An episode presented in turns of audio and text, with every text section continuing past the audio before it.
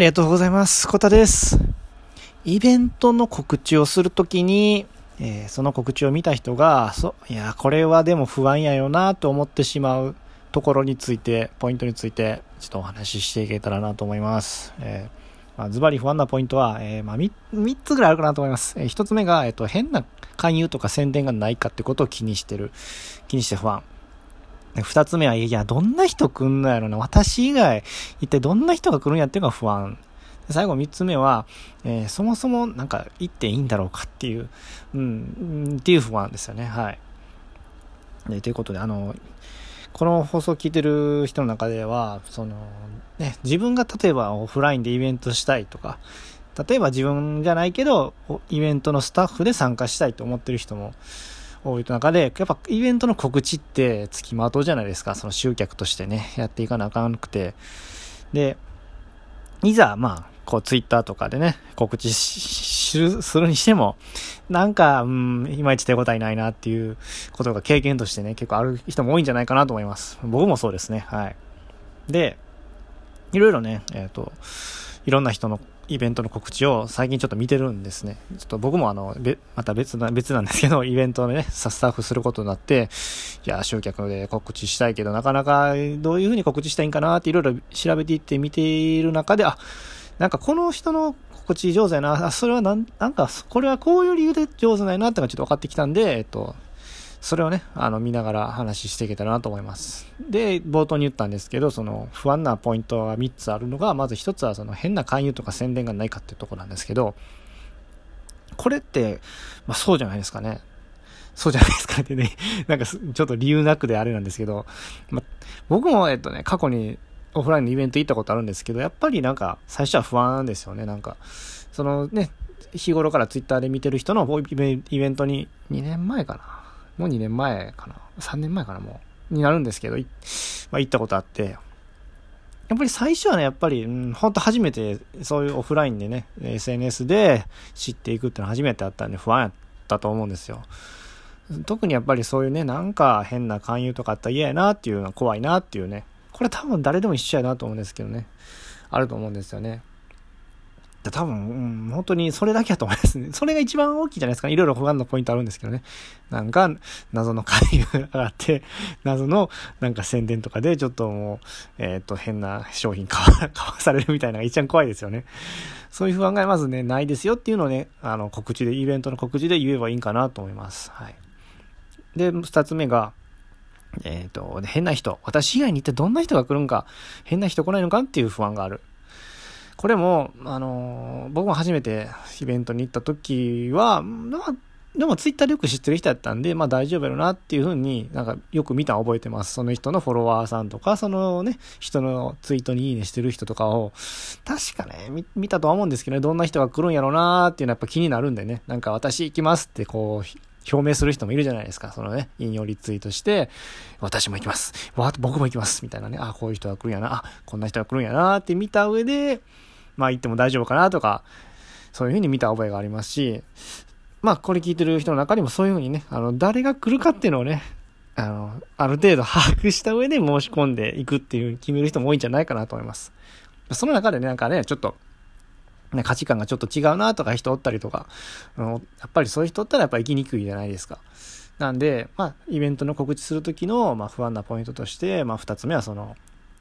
変な人？変な人って言ったらあれなんですけど、もうちょっとざっくりしすぎなんですけど、なんていうんですかね、その、ね、あの、あま安心な人ね、うん、いい人ばっかり集まるよっていうのをね、こうあの、プッシュしてもらえればいいかなと思います。で、最後三つ目は、あの、どんなイベントなんかっていうことですよね。で、あ、ちょちょちょ、どんなイベントなんかじゃないわ。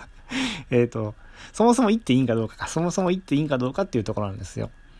で、これね、あの、本当いいろんなイベントの告知をもういろいろ見ていったら、本当に大体、あの、言ってるんですね。ど、どなたでも参加できますっていうのは絶対言ってるんですよ。やっぱり、その、大体いろんなコミュニティとか、例えばインフルエンサーさんのフォロワーさんとかが、まあ参加されるイベントを想定されてるけど、まあ別にね、初めて見た人でも来ていいよっていうのを、ちゃんと言ってあげんと、あ、伝わらんのやなっていう。で、僕自身もやっぱり、イベント、なんかイベント見たときに、あ、これって、あの深く関わってる人しか参加できへんのかなとか思うことも確かにあるんで、その時に、これは誰でも参加できます。例えば、ほにゃほにゃのコミュニティの人でなくても参加できますっていう、そういう一言添えてもらうと、あ、あ私も行ってんやっていう不安はね、解消できるんで、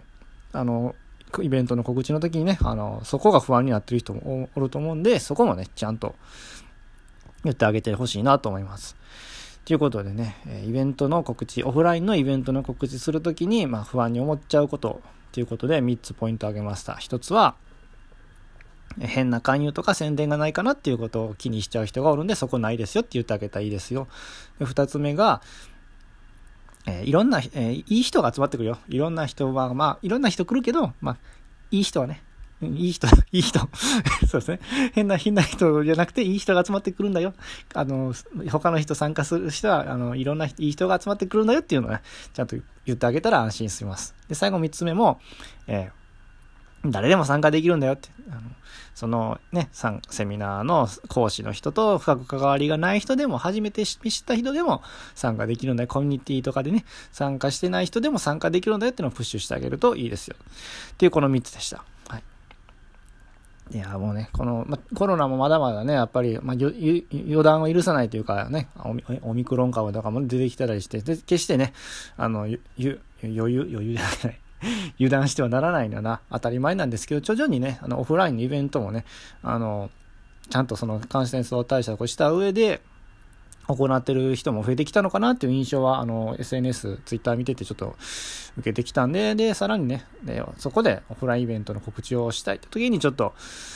特にね、まあ僕、ウェブライターっていう一応名乗ってはいるんで、ライティングの観点からもね、読み手の人がどうやって不安をなくしていけたらいいかなっていうのをね、いろいろ研究して、研究ってほど、まだまあ、まだ研究途中なんですけど、してるけどちょっと分かったことがあったんで、今日ね、話させてもらいました。